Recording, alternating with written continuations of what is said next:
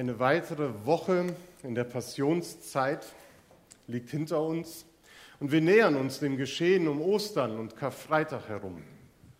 Ich räume mal gerade das Mikrofon zur Seite, dann könnt ihr auch was sehen. Und Jesus ist mit seinen Jüngern genauso unterwegs nach Jerusalem. Und an einer kleinen Rast, wo sie vielleicht schon in der Ferne die Stadt sehen können, erklärt Jesus noch einmal den Jüngern, was passieren wird.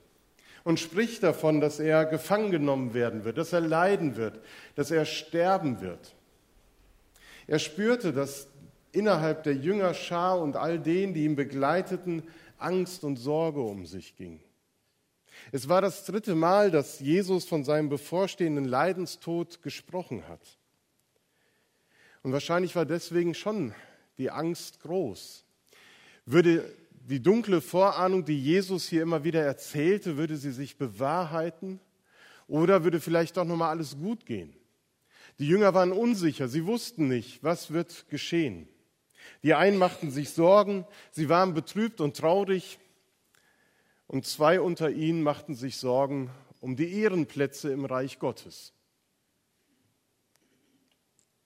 Denn Jakobus und Johannes, die Söhne des Zebedeus, traten an Jesus heran und sagten, Meister, wir möchten, dass du uns eine Bitte erfüllst. In Klammern, bevor du stirbst. Was wollt ihr? fragte Jesus. Was soll ich für euch tun? Sie antworten, wir möchten, dass du uns in deiner Herrlichkeit neben dir sitzen lässt.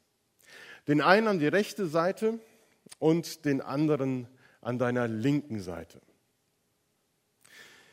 Jesus sah sie an, sprach und antwortete, Sagt mal, habt ihr noch alle Latten am Zaun? Habt ihr den Schuss nicht gehört? Ich habe euch gerade zum dritten Mal erklärt, ich werde sterben. So wäre ich vielleicht aus meiner Haut gefahren in dieser Situation. Verständlicherweise. Also pietätloser kann man ja nicht seinem Herrn und Meister gegenübertreten und so etwas verlangen.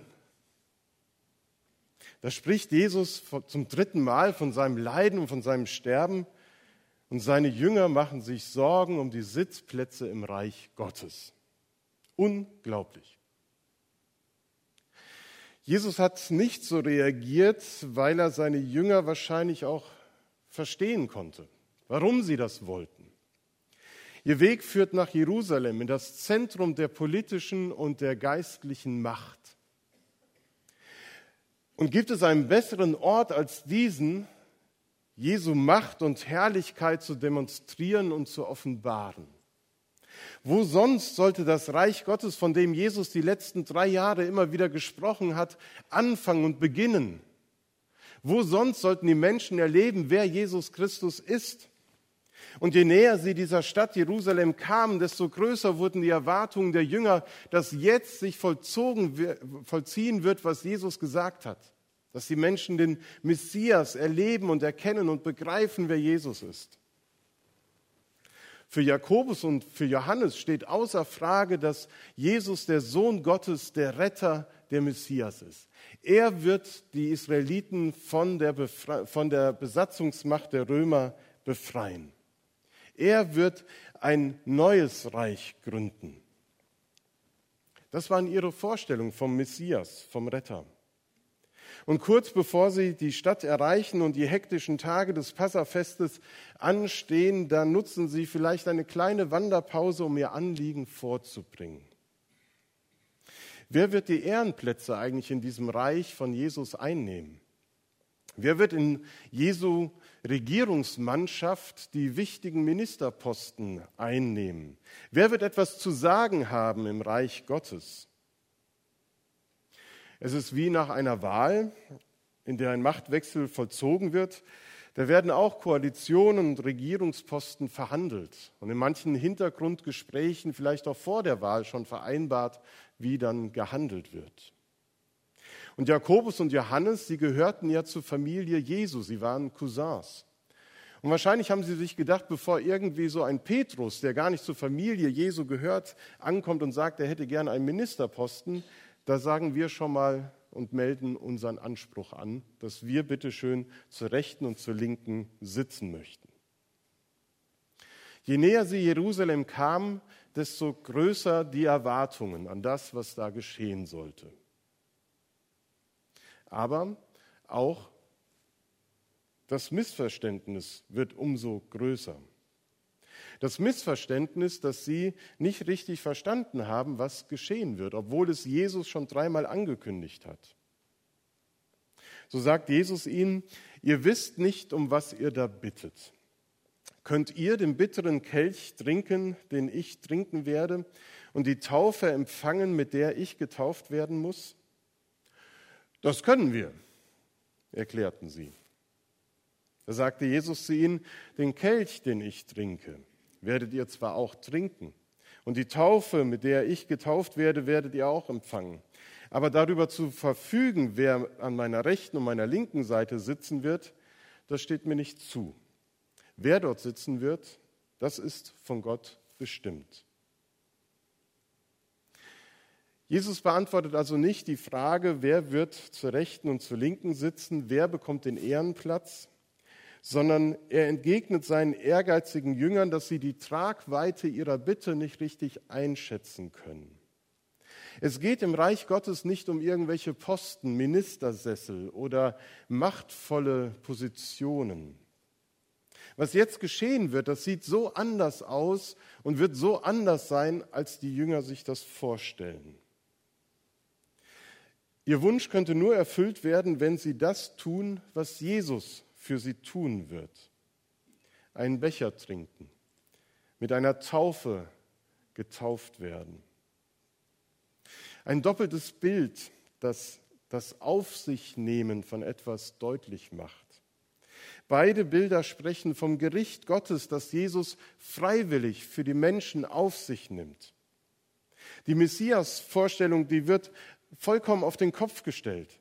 Was die Jünger nicht abschätzen können, ist, dass wenn Jesus in Jerusalem einzieht, dass nicht einfach ein Machtwechsel vollzogen wird. Es geht nicht um eine Revolution, um eine Machtergreifung, wo mit militärischen Mitteln vielleicht und mit himmlischen Herrschern ein neues Regime gegen ein anderes eingesetzt wird.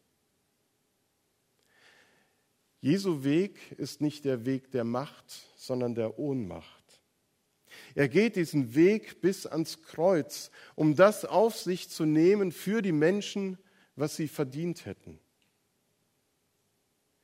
Dieser Weg ist aber ein Weg, in dem sich etwas vollkommen verändert und wirklich ein Machtwechsel vollzogen wird, wie er noch nie da gewesen ist.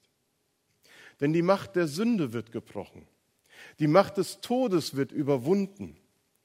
Am Kreuz von Golgatha wird Gottes Zorn gewandelt werden in Liebe zu uns. Das Kreuz wird sozusagen zu einem Blitzableiter für den Zorn Gottes, der den Menschen gilt, die nicht an ihn glauben, die Schuld auf sich laden, die Ungerechtigkeit tun. Der Weg Jesu wird uns zeigen, dass Gott uns nicht das gibt, was wir verdienen, sondern dass er uns mit dem beschenken möchte, was wir nicht verdient haben. Vergebung, Gerechtigkeit. Im Leiden und Sterben Jesu wird deutlich, dass Gott sich seinen Zorn selber spüren lässt, damit wir frei sein können. Er dient uns am Kreuz, damit wir Gerechtigkeit erlangen können. Könnt ihr den Kelch trinken, den ich trinke? fragt Jesus seine Jünger. Was Jesus für uns durchmacht, was er erleiden wird, ist eigentlich nichts, wo wir sagen könnten, das können wir auch.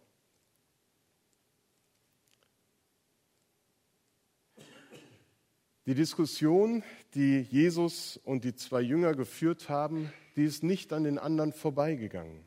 Sie ist nicht ungemerkt geblieben und so heißt es weiter, die übrigen zehn Jünger hatten dem Gespräch zugehört und ärgerten sich über Jakobus und Johannes. Irgendwie verständlich, denn kurz vorher hatten sie schon einmal so eine ähnliche Diskussion innerhalb der Jüngerschaft. Da ging es nämlich darum, wer ist der Größte im Reich Gottes. Und damals hat Jesus ihnen schon gesagt, wer der Erste sein will, der muss der Letzte sein. Da sieht man mal wieder, wer nicht zugehört hat, als Jesus gesprochen hat. Vielleicht kam auch ein anderes Gefühl auf, nämlich Neid. Da drängeln sich zwei Jünger vor, die wollen etwas begehren, was ihnen gar nicht zusteht. Petrus könnte zum Beispiel gesagt haben, Moment mal, ich war der Erste, der gesagt hat, du bist der Christus. Ich war auch auf dem Berg der Verklärung. Mir gehört auch ein Ehrenplatz. In jedem Fall bringt diese Frage von Jakobus und Johannes Neid, Entrüstung und Spaltung hervor und mischt die Jüngergruppe so richtig auf. Kennen wir das? Die Frage nach dem Ehrenplatz, wer vielleicht doch mehr Anerkennung bekommen sollte innerhalb der Gemeinde, wer vielleicht doch höher angesehen sein sollte, weil er mehr in der Gemeinde tut Stellen wir uns doch einfach zu dieser Jüngerschar dazu und hören selber auch, was Jesus allen Jüngern, nicht nur den Zweien, geantwortet hat. Jesus sagt, ihr wisst, dass die, die als Herrscher über die Völker betrachtet werden, sich als ihre Herren aufführen und dass die Völker die Macht der Großen zu spüren bekommen. Jesus beschreibt mit diesem einen Satz, wie es zugeht in der Welt, damals wie heute. Wie es sich unter einer Fremdherrschaft und in Unterdrückung leben lässt, das wusste jeder Jude aus seinem Alltag. Und es ist nicht von der Hand zu weisen, dass diejenigen, welche die Macht haben, sie auch gerne behalten wollen. Dass die, die Einfluss haben, ihn gerne vergrößern und erweitern würden und mehr Einfluss bekommen wollen. Und dass man durchaus auch heute sehen kann, wie mancherorts dann eben auch die Opposition unterdrückt oder unbeliebte Journalisten einfach verhaftet und eingesperrt werden. Macht erlangen, Einfluss behalten wollen, erfolgreich sein auf Kosten anderer, diese Mechanismen, die kennen wir auch heute. Und Jesus sagt, bei euch, bei euch soll es nicht so sein. Im Gegenteil. Bei euch, bei denen, die ihr mir nachfolgt, soll es so sein. Wer unter euch groß werden will, der soll den anderen dienen. Wer unter euch der Erste sein will, der soll zum Dienst an allen bereit sein. Denn auch der Menschensohn ist nicht gekommen, um sich dienen zu lassen, sondern um zu dienen und sein Leben als Lösegeld zu geben für viele. Wer unter euch der Erste sein will, soll zum Dienst an allen bereit sein. Überraschenderweise verurteilt Jesus niemanden von den versammelten Zuhörern dafür, dass sie groß sein wollen, dass sie Einfluss haben wollen, dass sie gerne Ehrenplätze einnehmen wollen. Weder Jakobus noch die anderen zehn werden von Jesus zurechtgewiesen und wir auch nicht. Weil Jesus weiß, dass es in uns drinsteckt, der Wunsch, groß sein zu wollen, anerkannt zu werden. Er stellt dieses menschliche Verlangen und Streben aber in einen Rahmen, in dem das in Ordnung ist, in dem man das in guter Weise leben kann. Denn die Gemeinde und die versammelte Gemeinschaft der Christus-Nachfolger ist ja nicht einfach aus der Welt herausgerissen und lebt in einem separierten Raum, sondern wir sind mitten in der Welt und somit geht es in der Gemeinde auch weltlich und menschlich zu. Und wir brauchen in der Gemeinde eine Orientierung, wie wir das leben können, wohl wissend, dass wir diese Sehnsucht und dieses Verlangen in uns haben, einen Ehrenplatz zu bekommen, anerkannt zu sein, groß zu sein. Und Jesus gibt eine Orientierung, ähnlich so, wie es hier eben auf dem Bild gezeigt wird, dass uns eine Schulklasse in dieser Woche nach der Führung eines Ostergartens geschenkt hat. Wir sehen die Bibel und darauf gemalt oder darin integriert ist ein Kompass. Das Bild besagt mir, wir Christen, wir brauchen immer wieder Orientierung, auch im Leben der Gemeinde, im Leben der Gemeinschaft. Wie kann das gelingen? Wie sollen wir miteinander leben? Und so ist dieses Wort von Jesus heute eigentlich wie ein Kompass zu verstehen, indem er den Jüngern zeigt und uns sagt, wie wir das leben können. Wer groß sein will, der soll dem anderen dienen. Und damit beschreibt Jesus unsere innere Einstellung, unsere Haltung gegenüber den Menschen in unserem Umfeld, in der Gemeinde, in unserem Alltag, bei Nachbarn und Kollegen. Jesus macht klar, es kommt auf die Bereitschaft von jedem Einzelnen an, zu dienen, einander zu dienen. Es kommt nicht auf besondere Erlebnisse, Ereignisse und Einsichten an, sondern auf die Bereitschaft, füreinander da zu sein und einander zu dienen. Christus in dem Sinne nachzufolgen, dass wir für andere da sind. Das finde ich einen unglaublich spannenden Prozess, den immer wieder neu zu entdecken. Wie können wir einander dienen? Wie können wir, die wir so vielfältig und unterschiedlich sind, einander dienen? Wir haben unterschiedliche Begabungen, wir haben unterschiedliche Charaktere, wir haben unterschiedliche Erfahrungen. Und ich habe, ähm, um das vielleicht ein bisschen zu veranschaulichen, diese Farbskala mal mitgebracht, die ich noch gefunden habe von unserer Renovierung letztes Jahr. Die wird auch noch bezeichnet mit Living Colors 2.0, also lebendige Farben. Stellen wir uns mal vor, jeder von euch ist so ein lebendiger Farbklecks in der Gemeinde. Von hier sieht das auch sehr bunt aus. Wir haben also unterschiedliche Begabungen. Die Farben, sie sollen stellvertretend für die Verschiedenheit von uns Menschen sein. Für unsere unterschiedlichen Charaktere und Persönlichkeiten, für die vielfältigen Begabungen, die wir haben. Hier könnte man zum Beispiel das Gelb nehmen. Gelb, das so ein bisschen, es geht noch weiter, für die Sonne vielleicht steht, für die Menschen, die wie ein Sonnenschein in der Gemeinde sind und für eine tolle Stimmung sorgen, die immer positiv gestimmt sind, die Menschen herzlich willkommen heißen und die jedem Gast das Gefühl geben, hier bist du herzlich willkommen, schön, dass du da bist. Menschen, die so wie ein Sonnenschein in der Gemeinde wirken. Hier haben wir so die Farbe Rot.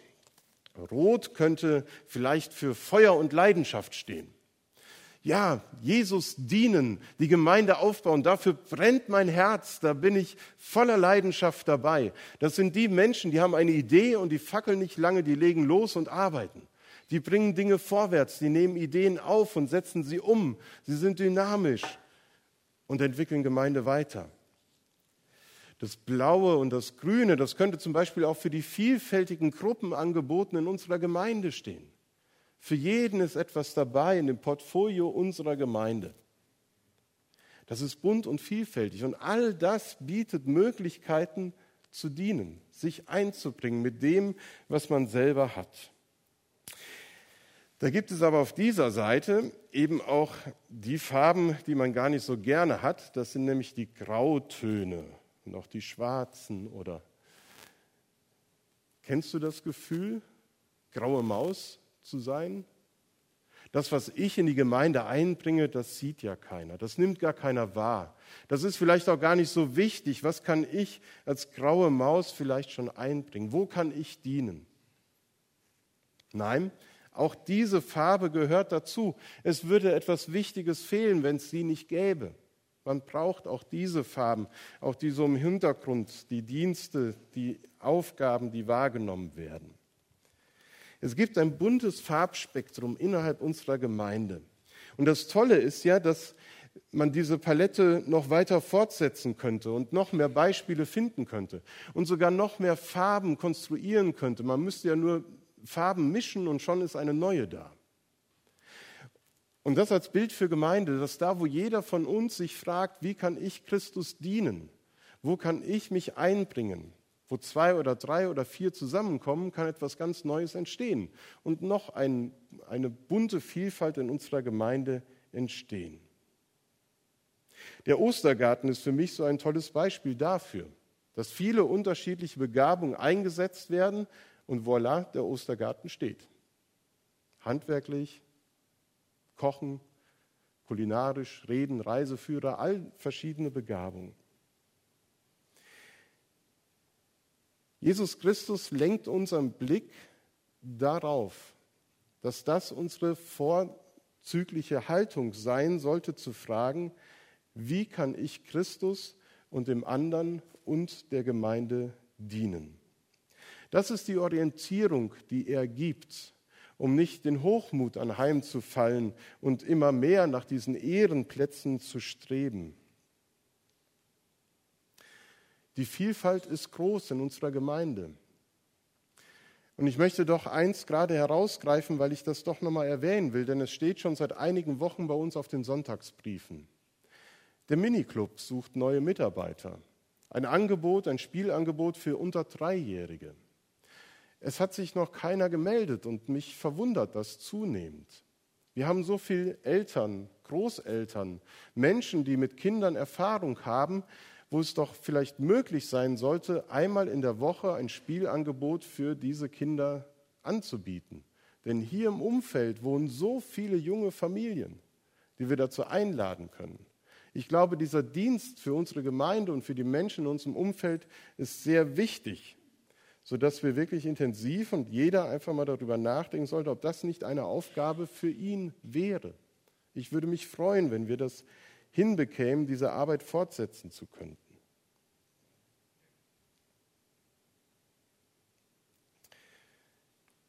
Jesus lädt seine Jünger ein, sich neu zu orientieren. Einmal, dass sie den Blick von sich selber und ihrem Wunsch, groß zu sein, einen Ehrenplatz einzunehmen, hinlenken zum Nächsten, zu den Menschen, denen sie dienen können. Und er lenkt den Blick auf sich selbst. Jesus lenkt den Blick von uns zum Nächsten und zu ihm, zu Jesus, und darin liegt, glaube ich, auch ein Schlüssel, dass Jesus unseren Wunsch, groß sein zu wollen, kennt. Und dass er uns den Weg vorgeht, auf den er uns mitnimmt, des Dienens, des Bereitseins dafür, dem anderen zu dienen. Und so ist das, wenn wir jetzt gleich das Abendmahl feiern werden, ein Moment für jeden Einzelnen von uns, sich neu an Jesus zu orientieren, diesen Kompass nochmal neu zu Norden, auf Christus auszurichten. Das eine ist die Frage, wo kann ich Christus und dem anderen dienen? Das andere, nicht viel weniger wichtige ist, wie kann ich mich neu auf Christus einnorden? Und das wollen wir eben tun, indem wir gemeinsam das Mahl feiern in dem deutlich wird, was Jesus getan hat. Denn der Menschensohn ist nicht gekommen, um sich dienen zu lassen, sondern im Gegenteil. Er ist gekommen, um uns zu dienen. Lasst uns gemeinsam das Abendmahl feiern, uns orientieren und das Lied Nummer 131 singen, Zu deinem Tisch sind wir geladen. Christus lädt dich ein.